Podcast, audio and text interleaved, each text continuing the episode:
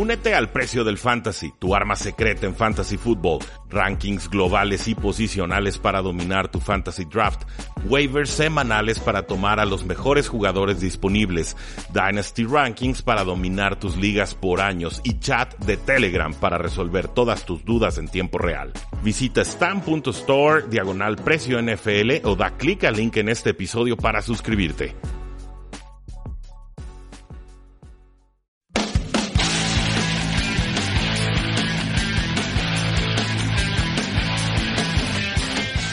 Saludos a todos y bienvenidos a esta colaboración que tenemos entre Tres y Fuera y Hablemos de Fútbol. Mi nombre es Rudy Jacinto y es para mí un gusto, como siempre, poder platicar con Jesús Sánchez sobre todo lo que sucedió en la semana 3 de Acción NFL. Grabamos esto unos minutos después de que concluyera el Monday Night Football.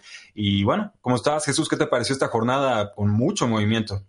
Todo bien, Rudy. ¿Tú cómo, cómo, lo viste? Una jornada en la que sobre todo los juegos del segundo horario del domingo fueron atractivos, fueron de muchos puntos, una que otra remontada y sin duda alguna eh, esta semana 3 mucho mejor que la semana número 2 de la temporada.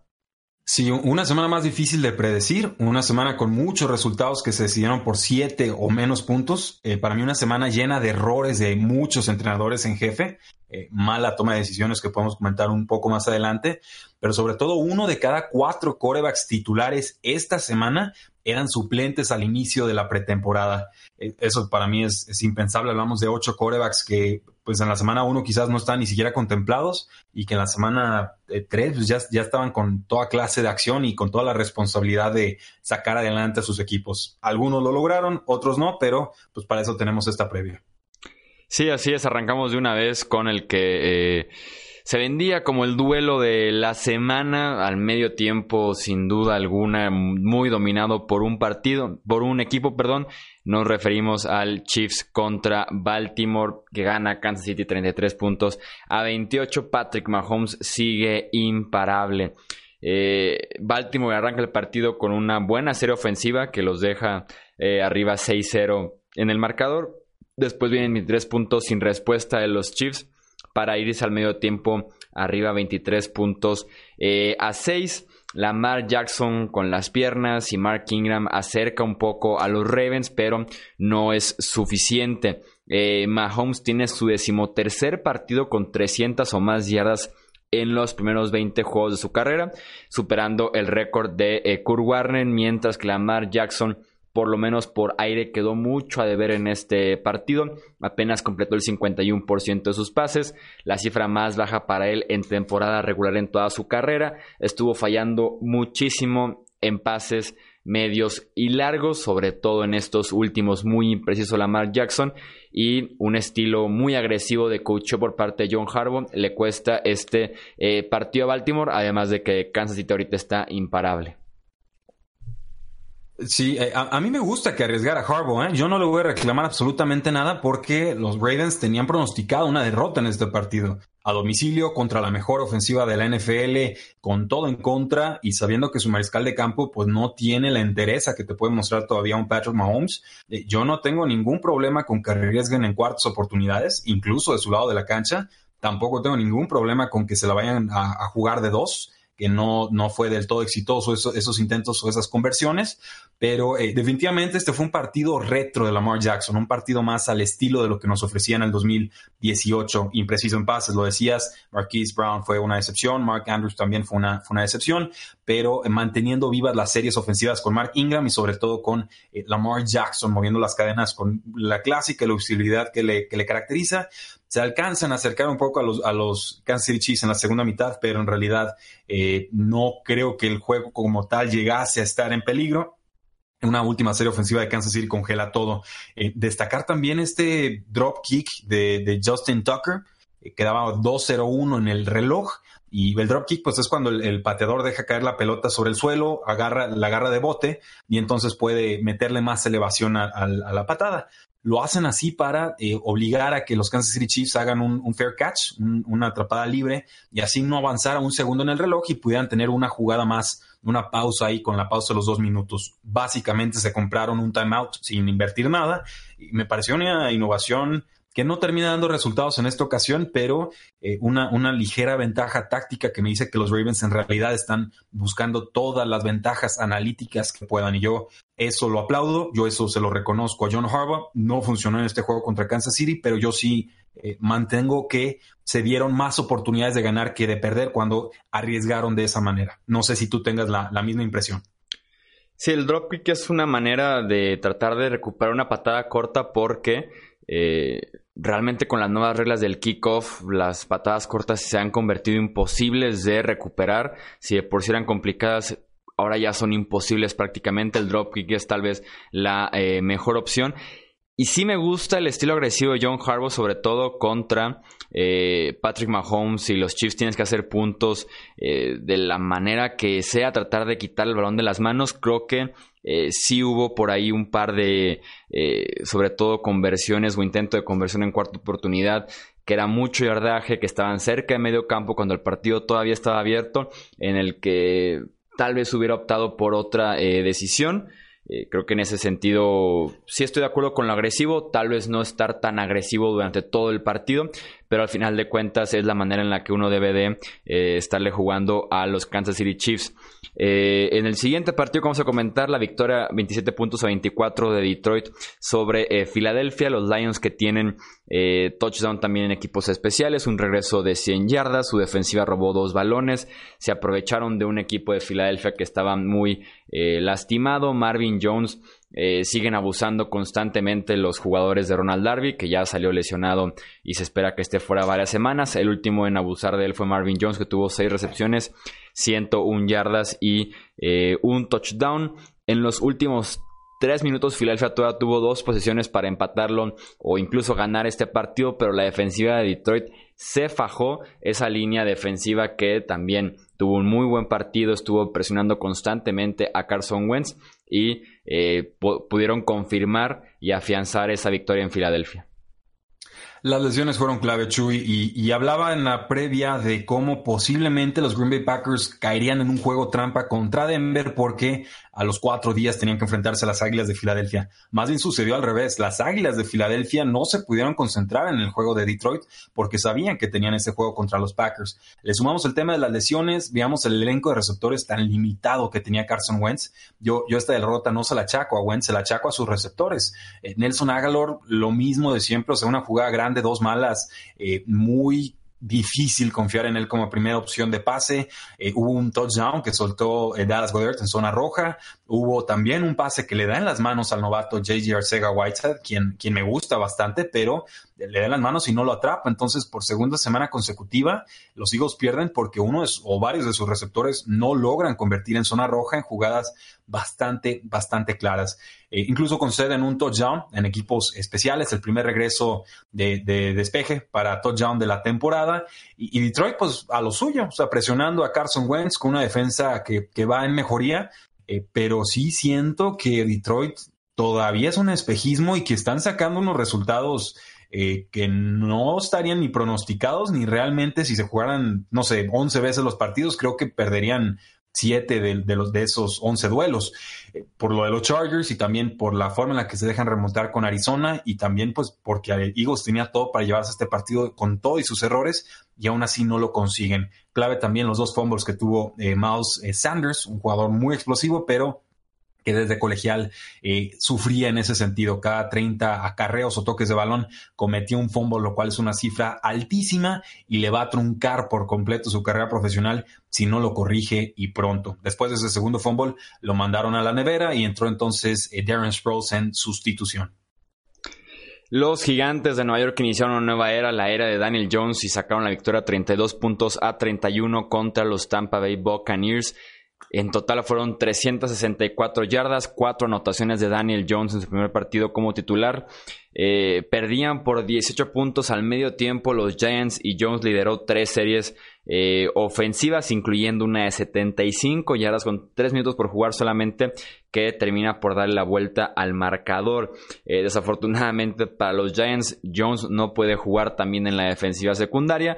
Mike Evans les hizo 190 yardas y 3 touchdowns a la secundaria de los Giants, específicamente a Janoris Jenkins, que ya no es un cornerback para confiar desde hace un par de temporadas. Eh, Tampa Bay estuvo para ganar el partido, pero Matt Gay falló el gol de campo la victoria. Sin duda alguna se respira un aire muy fresco en Nueva York con la llegada de Jones, que simplemente le inyecta energía, le inyecta liderazgo a esta ofensiva que no tenía ninguna de las dos cosas desde hace un par de temporadas ya con Eli Manning. Desafortunadamente para los Giants ganan una cosa, pierden la otra. Saquon Barkley está fuera de uno a dos meses por un esguince en el tobillo. Sí, eh, muchas cosas que comentar en este juego. Para mí, después del de los Ravens contra Kansas City, termina siendo el más vistoso el más eh, divertido. Lo de Mike Evans, Dios mío, los que pensaban que Chris Godwin lo iba a reemplazar, eh, tomen asiento. Mike Evans sigue siendo el receptor número uno, espectacular, tres touchdowns en este juego. Y lo encontraron también en esa última serie final para que pudieran ganar el partido y no lo consiguen. Lo de Bruce Arians, terrible. Primero aceptando un delay of game, un castigo de cinco yardas Después corren para atrás, creo que se retrasan otras dos yardas y falla la patada como por las siete yardas que finalmente le, pusieron más complicado el trabajo a, Matt Gay, quien ya había fallado desde esa distancia de más o menos las 34 yardas en dos intentos previos. Le preguntaron por qué y dice, creo que mi pateador es más preciso de lejos que de cerca. No, no, o sea, no, no, no puede ser, no, apaguen y vámonos, no, no tenemos que hacerle la vida más difícil de esa manera. El juego terrestre de Tampa Bay, pues destacar que Barber estuvo muy limitado, 48 eh, yardas en tres acarreos. Ahora, esto fue contra una mala defensa de los gigantes y fue Ronald Jones el que volvió a brillar. Lo hizo en la semana 1, desaparece en la semana 2, aquí vuelve a aparecer 14 toques de balón y 80 yardas. Creo que es muy superior a lo que te ofrece Peyton Barber, sobre todo por sus condiciones atléticas. Y mi expectativa sería para efectos de fantasy fútbol que se fuera estableciendo como ese corredor titular. Eh, James Winston, pues bien, hacía bastante bien. Hay que, hay que decirlo, se congelaron, se enfriaron un tanto ahí en la segunda mitad y se dejaron alcanzar.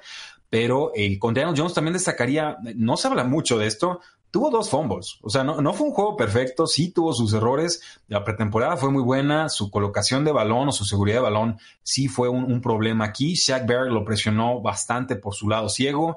Eh, bueno, cuatro capturas, dos fumbles forzados. Eh, tiene que ser el jugador defensivo de por lo menos de la conferencia. Eh, pero lo que vimos de Daniel Jones fue esperanzador, un debut en líneas generales bastante impresionante y ahora se entiende por qué todos clamoramos y pedíamos que Eli Manning se fuera a la banca desde hace cinco años, pero sobre todo desde el inicio de esta temporada. Con todo lo que criticamos a Diana Jones, había hecho lo suficiente para ser titular y ahí está el porqué. En un partido de defensivas en la primera mitad y que después las ofensivas un poquito empezaron a tomar ritmo, Pittsburgh cayó 20-24 ante San Francisco. Los 49ers no sé cómo sobrevivieron a cinco entregas de balón de su ofensiva y aún así ganaron este eh, partido. Eh, Minka Fitzpatrick hizo su debut con los Steelers, provocó un balón suelto, tuvo una intercepción, así que se puede considerar un debut exitoso para Fitzpatrick que recién había llegado en un cambio con los Dolphins. Mason Rudolph no se vio tan bien como se vio la semana eh, pasada en su primer inicio. Eh, de su carrera en la NFL, completó apenas por arriba del 50% de sus pases y tuvo un problema eh, pues más o menos grave con su precisión, sobre todo en pases largos por el centro del campo, constantemente eh, se quedó alto. Eh, volaba a sus receptores, eso le costó mucho ritmo a la ofensiva de los Steelers que inician la temporada con 0 y 3, contrario a San Francisco que está 3-0 por primera vez desde 1998 y vendieron su pick de primera ronda y confiaron en Mason Rudolph y es muy pronto para evaluar a Mason Rudolph, pero este primer partido no nos dio mucha esperanza. Increíble que un equipo en la era moderna pueda cometer cinco entregas de balón y aún así llevarse el partido. Así de inoperantes en estos momentos la ofensiva de los Steelers. No encontraban a Juju Smith-Schuster. Apareció para un touchdown de más de 70 yardas ahí en una trayectoria cruzada, muy similar a esos primeros touchdowns que le lanzaba Big Ben a, Juju, si es que se acuerdan hace dos o tres temporadas. Pero eh, Vamos, el receptor número uno de los San Francisco 49ers, George Kittle, el ala cerrada, seis recepciones, 57 yardas. Creo que poco a poco se va a ir haciendo de más oportunidades. Y también eh, la reivindicación de alguna manera del receptor Dante Pérez de segundo año, eh, criticado por sus coaches en pretemporada, desplazado de alguna manera, sin mayor explicación hacia los aficionados. Y aquí les termina dando el touchdown del gane. Eh, yo espero que Pittsburgh mejore, sobre todo a la ofensiva. El pass rush creo que está bien, la secundaria creo que es mejorable. Un buen primer partido de Minka eh, Fitzpatrick, muy repartido el ataque terrestre de San Francisco. Me intriga ver qué puede hacer Tevin Coleman una vez eh, que regrese, pero en líneas generales, un juego de dos equipos que querían perder y simplemente San Francisco lo quería perder menos. Los Houston Texans vencieron a domicilio 27 puntos a 20 a los Chargers. Deshaun Watson, que sigue sobreviviendo su pobre línea ofensiva, escapa con mucha calma de la presión, sigue eh, buscando a receptores y normalmente los encuentra en rutas largas. Completó el 73% de sus pases. 351 yardas, 3 pases de touchdown. Houston perdía 17-7 antes de montar una remontada con 20 puntos sin eh, respuesta. El colapso de los Chargers, además de darle crédito a Deshaun Watson, también le podemos achacar la culpa a Los Ángeles, víctimas de sus propios errores, como un castigo de holding que le quitó un touchdown a Justin Jackson y lo convirtió apenas esta serie ofensiva en un gol de campo. Philip Rivers tuvo un fumble eh, también en territorio ya de gol de campo, un castigo defensivo les anuló una intercepción, permitieron cinco capturas de coreback y varios errores más. JJ Watt, bienvenido a la temporada 2019, apenas tuvo dos tacleos en las primeras dos semanas y en este partido contra los Chargers, dos capturas, cinco golpes de coreback dos tacleos para pérdida de yarda, además de cinco tacleos en eh, total. Los Texans limitaron al juego por tierra de los Chargers apenas 62 yardas para sus corredores. Eh, Keenan Allen, un receptor fantástico y no se habla lo suficiente de él. Para mí ahorita top 5 en la NFL sin, sin temor a equivocarme. Eh, la chargerearon, hay que decirlo, o sea, por algo es el verbo que hemos adoptado en ambos programas, los Chargers haciendo una clásica, los Chargers, un pase profundo que le lanzan a quien fue a Travis Benjamin, lo suelta por completo en zona roja, bueno, Los Ángeles lamentándose al instante, siguiente jugada, un pase que le lanzan al ala cerrada suplente Sean Culkin y se lo suelta, entonces los compañeros de Rivers nuevamente decepcionándolo y esto no es ninguna novedad. Ahora, Rivers tuvo una, un fumble en, zona de gol de campo y, en esa misma serie que consiguen después los Houston Texans consiguen un touchdown. Pareciera que se van a estar alternando toques de balón o jugadas importantes. Eh, por un lado Will Fuller y por el otro Kenny Stills, jugadores de perfiles muy similares. Creo que Kenny Stills es un jugador más completo. Will Fuller un jugador más peligroso. Fuller tuvo cinco recepciones, 51 yardas. Kenny Stills cuatro recepciones y 89 yardas. Para mí la jugada del partido, el, pues la esquivada o los, dribles que tuvo ahí eh, Sean Watson antes de lanzarle un pase profundo a Jordan Aikens que pues, terminó anotando dos touchdowns en este partido. Deshaun Watson empieza lento, se enciende y cuando se encendió los Chargers no tuvieron ninguna clase de respuesta para él. Buffalo se con la victoria 21 puntos a 17 contra los Cincinnati Bengals, 175 yardas corriendo para los Bills, incluyendo 76 de Frank Gore, 46 de Josh Allen, 37 minutos de posesión en este partido que ya se convirtió en la fórmula de los Bills exactamente esta la ofensiva con eh, Allen creando yardas de la manera que puede en este partido lo hizo bien también eh, por la vía aérea mientras que la defensiva de Buffalo liderada por, por Sean McDermott se está consolidando como una de las mejores unidades de toda la liga. Eh, forzó cuatro entregas de balón, incluyendo dos intercepciones y apenas permitió 306 yardas a la ofensiva. Buffalo que está 3-0 en este inicio de temporada. Y no sé si Buffalo es ya de veras o no, lo que sé es que tienen una fórmula y la ejecutan y con eso les está alcanzando. Defensa férrea, buen ataque terrestre, pasitos cortos con Cole Beasley y de repente el bombazo profundo con, con John Brown. Y con que conecten uno o dos de esas jugadas, ya se ponen arriba de los 20 puntos y entonces los rivales tienen que remar contra corriente ante esta eh, buena unidad defensiva que tiene eh, Buffalo. De todas formas, los Bengals se fueron reenganchando en el partido a espaldas de Joe Mixon, que me parece cierra bastante bien este, este partido.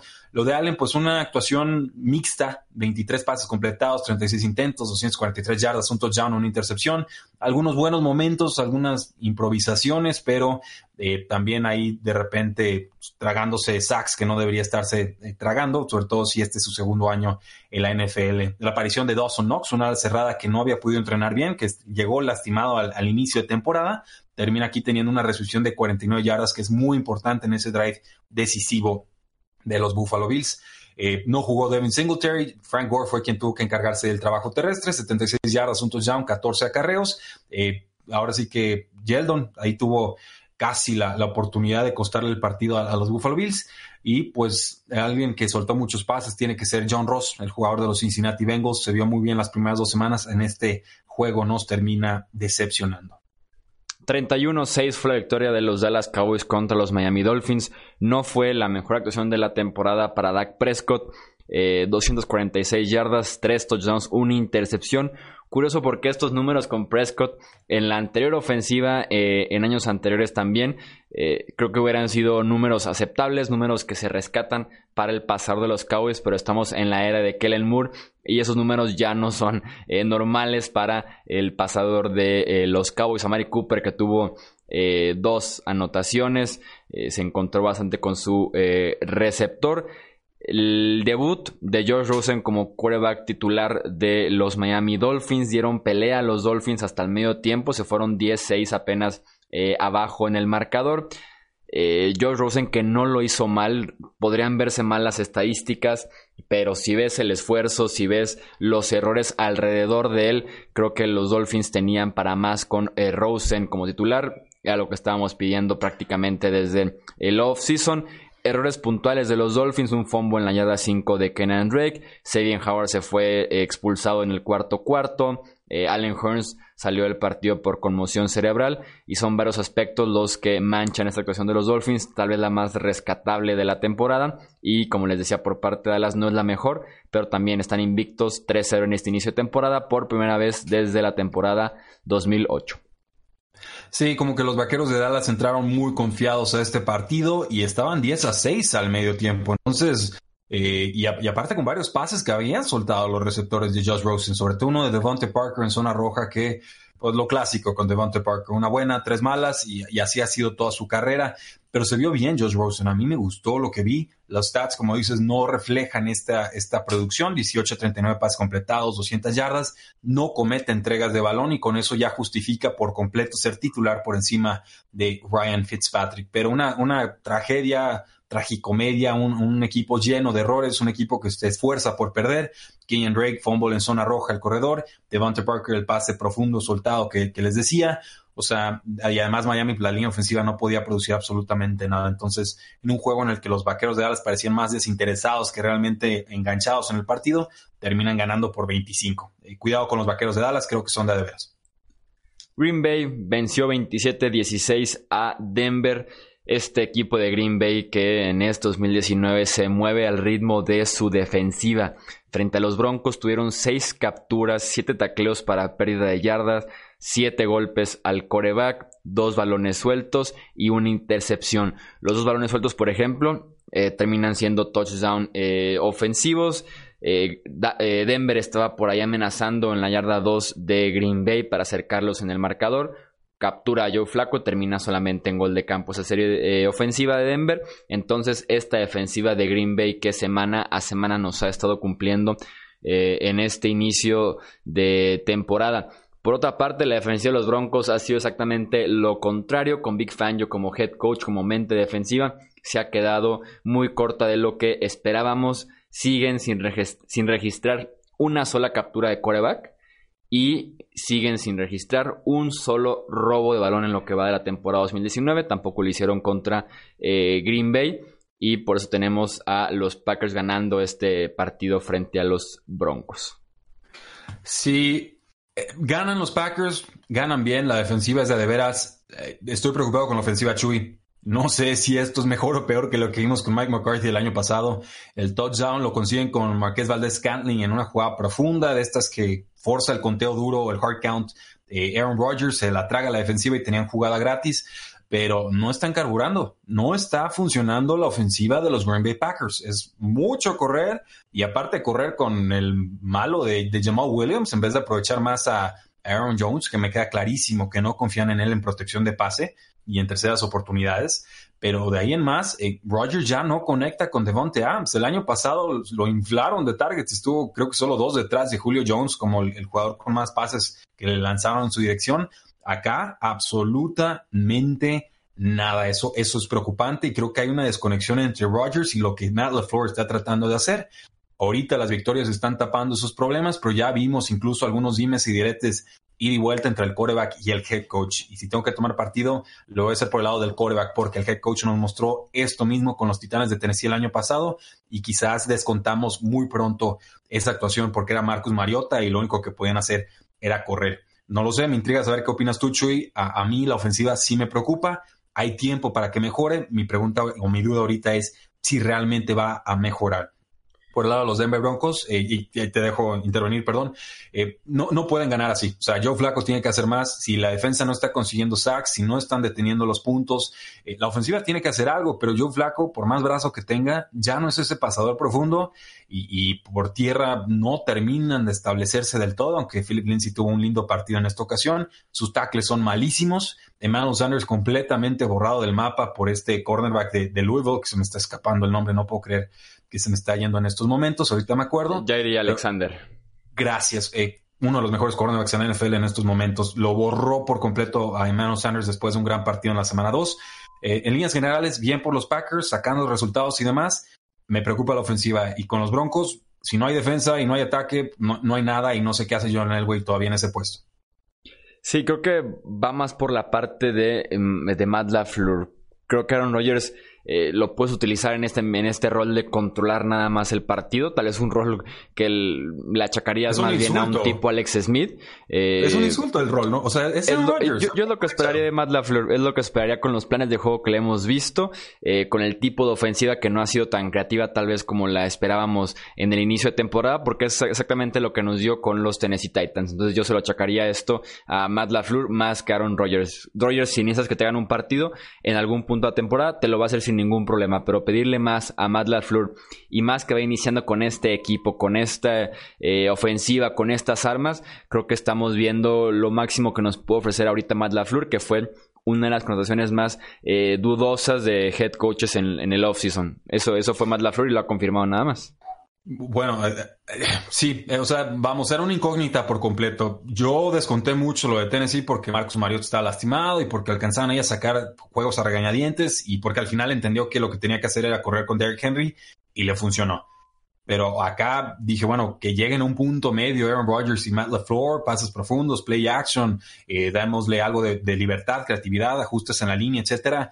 Y, no, lo que quieren es correr y buena defensiva y tratar a Aaron Rodgers como si fuera, no sé, como si fuera yo flaco. Indianapolis venció 27 puntos a 24 Atlanta. Impresionante el plan de juego de Frank Reich para sacar lo mejor de eh, Jacoby Brissett. Y digo plan de juego porque cuando un equipo sale desde el primer minuto a establecer lo que ellos estaban buscando y lo logran, es realmente buena planeación durante la semana. Es lo que esperaría de un buen head coach como eh, Frank Reich. Otro buen partido Jacoby Brissett. Y tengo aquí la estadística de estadísticas en lo que va de la semana 3 de la temporada. Jacoby Brissett tuvo por segunda ocasión en la temporada un rating de quarterback superior a 115 puntos. En la historia de los Colts solamente se ha logrado esto de tener dos partidos de 115 o más puntos en los primeros tres encuentros de la temporada. Los otros dos que lo lograron eh, es Peyton Manning y el otro es Johnny Unitas. Entonces se pone en un club muy, pero muy exclusivo Brissett con este buen inicio de temporada de eh, los Colts, que como les digo, establecieron desde un inicio eh, lo que estaban buscando, tomaron una buena ventaja. Adam Vinatieri 2 de 2 en goles de campo, 3 de 3 en puntos extras, volvió a patear en pasto sintético, que era lo que yo decía desde la semana 1. Por ahí me brincaba que el pasto natural, tal vez sí decía que había algo por ahí de una molestia eh, creo que en la rodilla. Parece que ya está recuperado, por lo menos en casa lo hizo bien. Y los Colts eh, se llevan la victoria y están 2-1 en la temporada. Sí, salieron hechos lumbre los Colts, los Falcons, qué raro vuelven a tardar en arrancar este partido y sobre todo una intercepción de Matt Ryan que bastante costosa en un pase que le lanzan a Austin Hooper, el ala cerrada, gran partido de Austin Hooper, termina siendo interceptado por Play, uh, Clayton Gathers, pero el reset a partir de ahí de su propia yarda 2 despedazando la defensiva de los Falcons, un pase de 29 yardas a Eric Ebron, se les congela esa serie ofensiva en la yarda 5 y pues bueno, terminan siendo haciendo un gol de campo que los pone 13 a 0 eh, arriba. Un partido resurgimiento del corredor de Vonta Freeman con eh, los Falcons, hacía falta ver eso, sale Ito Smith por un tema de conmoción, ahorita Devonta Freeman es lo único que tienen de utilidad en ese eh, backfield. La defensa de Atlanta no pudo detener a Jacoby Brissett, la defensa de Atlanta pierde al safety Keanu Neal, fuera el resto de la temporada con una rotura de tendón de Aquiles. Colts se va al medio tiempo con 20 a 3 a favor. Brissett tenía 218 yardas a ese medio tiempo. Y en, el tercer cuarto, entonces ya empezamos a ver a, Matt Ryan, empezamos a ver más de Julio Jones, empezamos a ver un poquito más de Vic Beasley. Y en líneas generales, los Falcons se vuelven más competitivos. Pero eh, responde Brissett, encuentra al receptor Pascal, una jugada de 35 yardas. Marlon Mack anota ahí un touchdown desde la yarda 4 y con eso ya Indianapolis se adelantaba 10. O sea, así fue la tónica del partido. Fue Falcons tratando de forzar ese, ese cerrar el marcador y los Colts eh, despertando en los momentos adecuados para no permitirles la eh, remontada. Julio Jones, gran partido, 128 yardas, 8 recepciones, un touchdown. Lo de Brissett, nos demuestra por qué Andrew Locke tuvo la confianza y la tranquilidad de decir, yo me hago un lado, confíen en este muchacho, me gustaba desde que lo tomaron los Patriotas, me gustó su temporada lo suficiente en el 2017 con todo y los problemas que habían en ese, en ese equipo y ahora vemos, o sea, lo, pones en un contexto de utilidad, con talento y, nos está produciendo lo suficiente para que Indianapolis para mí en estos momentos sea el favorito para llevarse la división porque no le tengo confianza al coach de los Texans. Y bueno, Los... Hilton salió lastimado, perdón. Eh, gran partido de, Hilton, 65 yardas, un touchdown, lesión de cuádriceps y quién sabe cuántos juegos se pierda. Los Vikings vencieron 34 a 14 a los Raiders. Sigue la campaña de ofensivo del año de Dalvin Cook. Otro partido de más de 100 yardas. Esta vez lo logran apenas 16 acarreos. Tuvo también su respectiva anotación.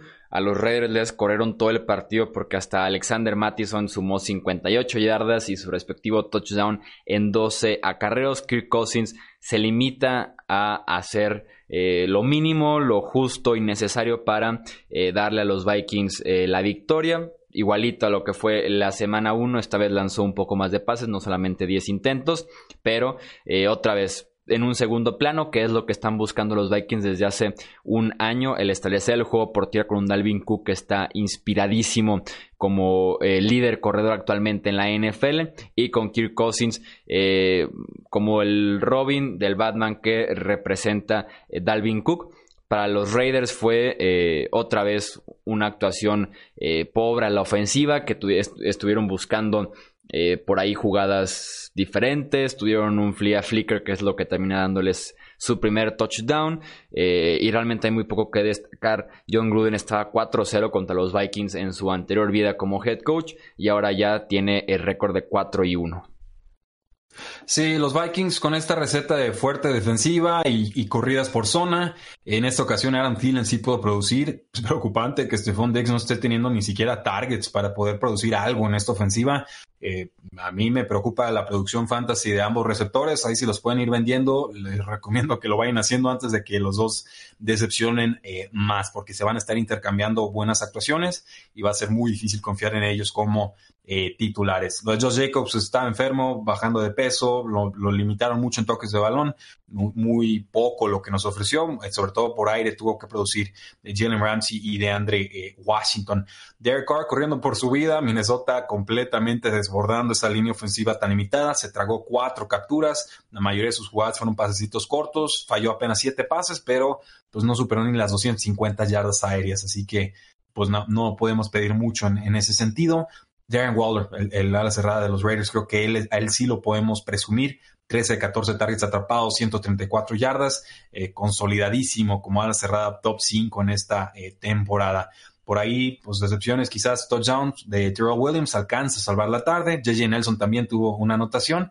Eh, Alexander Mattison, jugador clave, si se llega a lastimar Dalvin Cook, Mattison les va a ganar sus distintas eh, ligas fantasy. Pero sí, o sea, hay, niveles muy claros. Vikings es contendiente, por lo menos para pelear por la división, y Raiders pues nos confirman que lo de la semana 1 fue un espejismo por lo malos que son los Broncos. Los Patriots vencieron 30-14 a los Jets, iniciaron el partido con tres series ofensivas consecutivas de touchdown, en camino a una fácil victoria contra Nueva York, que inició a Luke Falk, un quarterback que hace un par de semanas estaba en la escuadra de prácticas, tomaron ventaja de 30-0.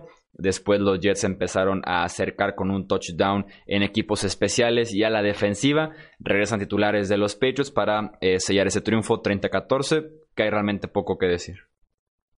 Sí, pero qué rápido cambia la NFL, Chuy. Un día tienes a Antonio Brown y a Josh y al día siguiente tienes, pues, ¿qué te gusta? Philip Dorset y Jacoby Meyers y no sé cuál otro receptor suplente tenían ahí. O sea, vamos, ¿eh? de, un día para otro cambió absolutamente todo. Antonio Brown, por supuesto, cortado al equipo, Jalen Edelman con lesión de costillas y Josh Gordon se lastimó el dedo, ahí tuvo, pudo regresar al partido, lo hizo bien, pero eh, vamos, tiene lastimada la mano. Eh, James White está esperando a su hijo y va a dar a luz su, su esposa, entonces Rex Burkhead sigue siendo mejor en estos momentos que el mismo Sonny Mitchell sigue impresionando con su producción, más eh, acarreos y además más yardas. Entonces, vamos, o despierta Sonny Mitchell pronto o este backfield se va a poner aún más feo para efectos de fantasy fútbol. Los Patriots están cubriendo la línea, metieron a su suplente Stidham, lanzan un pick six y de inmediato lo mandan a la banca. Obviamente a Belichick no le gustó eso y a los apostadores menos porque ahí fue donde les costó eh, la línea. Pobre Le'Veon Bell intentó, no pudo en esta ocasión, apenas 35 yardas en 18 acarreos, además de cuatro recepciones para 28 yardas. Kyle Allen tiene más touchdowns en una semana como titular esa temporada que Cam Newton en los últimos cuatro juegos, el suplente de los Panthers. Tuvo cuatro anotaciones en camino, una victoria 38-20 frente a los Arizona Cardinals. Christian McCaffrey despertó de, aquel, de aquella pesadilla que sufrió el pasado Thursday Night Football. Tuvo 125 yardas y un touchdown, incluyendo eh, su acarreo más largo con un touchdown de 76 eh, yardas. Kyler Murray que pudo hacer eh, poco detrás de una línea ofensiva que hace que cualquier pass rush eh, se vea como uno de los mejores de la NFL. Y los Panthers ya una vez descartaron a Newton para la próxima semana. Tendremos una jornada más de Allen como titular. Sí, sorpresa de las Panteras, me da gusto, por ellos jugaron bastante y, voy a hacer aquí una pequeña mención, Chuy. Obviamente, Greg Olsen jugó bastante bien. Todos, cualquiera de las cerradas está despedazando a Arizona. Christian McCaffrey, ni se diga. Creo que ya podemos afirmar que es el mejor corredor de la NFL. No sé qué opines, Zico o Alvin Camara, pero, o sea, vamos, con quarterback, sin quarterback, o a pesar de quarterback, produce por aire y por tierra y, y eso es innegable. Pero eh, creo que los aficionados no saben en líneas generales quién es Kyle Allen, porque fue un, digo, no fue seleccionado en draft el año pasado, pero me puse a indagar un poco más y tiene una historia muy interesante de Kyle Allen, ¿eh? O sea, llega como freshman, compite contra Kyler Murray, ahí alcanza a hacerse con la titularidad eh, en el segundo año de colegial, jugó bien hasta que se enfrenta a Alabama, se lastima el hombro, trata de forzar, no lo hace nada bien. Tom Herman lo recluta para jugar con Houston, tiene que sentarse toda la temporada 2016 y al final de esa campaña, pues Herman tomó el trabajo de coach con, con Texas y entonces eh, cambiaron de ofensiva. Eh, Cal, Allen, perdón, eh, es un quarterback pro, o sea, de estilo pro tradicional de bolsillo. Este cambio de coach, pues bueno, buscaban tener una ofensiva más de, dualidad o de movilidad y entonces se le complica, por supuesto, su futuro colegial. Entonces pasa de ser uno de los mejores prospectos colegiales que Allen a ser un completo olvidado que estuvo rebotando de universidad a universidad. Esto lo saco a luz o a colación porque en algún momento se llegó a pensar que Kyle Allen era el mejor quarterback de la clase del 2018, por encima de Lamar Jackson, por encima de Josh Allen, por encima de Baker eh, Mayfield, por encima de Josh Rosen, por encima de Sam Darnold, y quedó olvidado en el tiempo. El destino le da una nueva oportunidad. Cada que ha tenido la titularidad con las Panteras ha cumplido. Entonces, eh, solamente saco esto a colación para que entendamos que no es un accidente y que el talento siempre estuvo ahí. Lo que pasó es que a los equipos NFL y a muchos analistas se nos fue por completo del radar. Los Saints sobrevivieron al primer partido sin Drew Brees, vencieron 33-27 a los Seahawks, compensaron la lesión de Drew Brees con anotaciones en equipos especiales y también en la defensiva en la primera mitad para tomar una ventaja cómoda en Seattle, ventaja que supieron manejar y extender con un Alvin Camara inspiradísimo que fue la estrella de este equipo con más de 150 yardas totales y dos touchdowns. En camino a una cómoda victoria Podría no aparecer en el marcador final porque apenas son 6 puntos de diferencia, pero Russell Wilson se aprovechó el tiempo basura. Este partido iba 33-14 ya en el último cuarto eh, y al final Seattle se quiso acercar un poco, pero realmente la victoria fue convincente de Nueva Orleans con touchdown en tres facetas del partido. Sí, Saints eh, estuvo cómodo en el partido, sí, Seahawks aprieta al final, pésimo manejo de decisiones de, los Seahawks, ya lo hablé a profundidad en el episodio de, de, hoy o de ayer, en, tres y fuera, si les interesa, búsquenlo, pero básicamente mal manejo de si irte a, la conversión de dos puntos versus anotar de uno, mal manejo de tiempos fuera antes del medio tiempo, o sea, en general, el balonazo que le metieron a Pete antes del partido creo que sí les sacudió las ideas y para mal.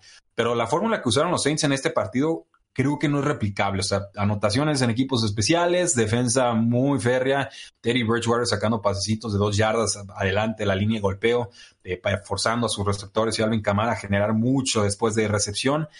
Si era para que agarrara confianza Teddy Bridgewater en domicilio, lo entiendo, pero si piensan que con esa fórmula les va a alcanzar para sacar muchas victorias en lo que regresa Drew Brees, creo que van a, toparse con una muy fea realidad los, Saints. Espero que tengan más en, esa bolsa de, trucos. No vimos casi nada de Tyson Hill. Y, qué lástima que los Seahawks no puedan aprovechar un partido tan espectacular que nos ofreció eh, Russell Wilson. Es, un jugador que para mí va directito al Salón de la Fama y pareciera que los Seahawks eh, están empecinados en desaprovecharlo. Chris Carson sigue con sus fumbles. No confiere en él la próxima semana. Creo que Rashad Penny le va a empezar a robar eh, oportunidades y quizás hasta el puesto de titular. Cerramos la actividad del domingo con la victoria 20-13 de los Rams sobre los Browns, un partido que se vio muy pero muy comprometido por el pobre nivel de las líneas ofensivas. Eh, Baker Mayfield estuvo corriendo constantemente por su vida. Al final de cuentas, los Browns tienen la oportunidad de empatar el partido o ir eh, a ganarlo. Cuatro jugadas en la yarda 5 de los Rams y tienen cuatro pases eh, incompletos que eh, evitan la remontada o, por lo menos el empate en el marcador. Freddy Kitchens para, eh, parece que en el off-season alguien le borró la memoria y se le olvidó cómo manejar un partido, cómo mandar buenas jugadas, cómo ser creativo, sobre todo porque lo caracterizaba la creatividad cerca de línea de gol y ahora simplemente se le borró la memoria, rutas muy sencillas, jugadas mal mandadas. Eh, tenemos por ahí ese cuarto y nueve que es como la definición del partido, cuarto y nueve mandan un draw para el running back. Tenemos tercera y nueve, eh, Mayfield casi en su yarda 5.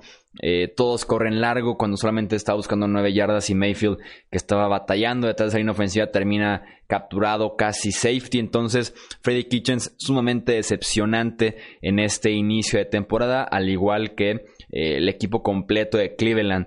de Los Ángeles podemos decir que Jared Goff sigue sin estar 100% conectado. Estamos muy lejos de ver la mejor versión del quarterback de los Rams, que se sigue beneficiando de un Cooper Cup que me hace quedar cada vez mejor con mi pronóstico de que va a ser el regreso del año en 2019. Sí, está pintando bastante bien. Me parece ser el único receptor de forma confiable. Más de 10 pases atrapados. Tuvo que fueron 11 balones, 102 yardas y además de eh, dos anotaciones. Entonces no, no es poca cosa. Eh, Cooks ayudó muchas yardas, pero ocho recepciones, 112 yardas, no hubo touchdown. Robert Woods fue la excepción en esta ocasión, tres recepciones, 40 yardas. Eh, les costó mucho mover el balón a los Rams en la primera mitad, todo lo que trataban de correr hacia las bandas muy poco efectivo. Eso explica por qué Todd Gurley no, no produjo demasiado, 14 acarreos, 43 yardas. Eh, ya después en la segunda mitad pudieron más o menos asentarse, creo que el buen ajuste de cocheo ahí en esa segunda parte. En la defensiva de los Rams bastante bien, los mantuvo fuerte en, en el partido. Y lo de Cleveland, pues bueno, no es solamente la línea ofensiva, porque sería subestimar lo que está pasando en Cleveland.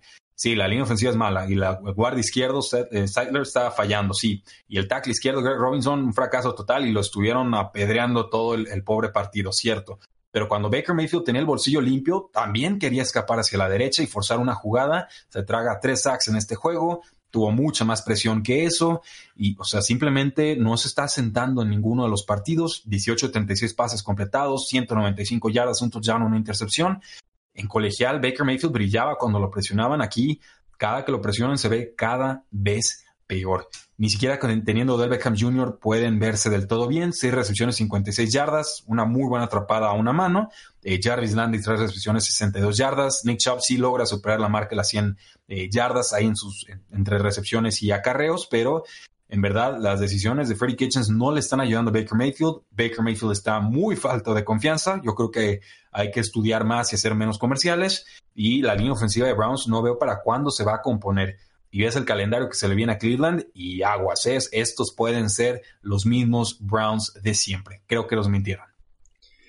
Y en el que probablemente fue el peor partido de la jornada, un lunes por la noche para eh, el olvido. Chicago vence 31 a 15 a Washington. Eh, Case Keenum con las peores actuaciones que he visto en mucho tiempo para un coreback en la NFL, desde toma de decisiones, eh, cómo estaba actuando en jugadas que uno de verdad no entiende qué hacía con el balón en las manos teniendo a Khalil Mack exactamente un lado de él, desastre del balón, intercepciones, fumble, eh, castigos, menos mal existen los Dolphins porque si no los Redskins serían el peor equipo de toda la NFL. En la semana 6 nos espera un Miami-Washington justamente para definir quién va a ser la primera selección del próximo draft. Es momento de que los Redskins sigan eh, la ruta que tomaron Miami, que tomaron los Giants de Nueva York y eh, e inicien a Dwayne Haskins, su novato de primera ronda. Chicago, su defensiva excelente, se puede medir poco con un rival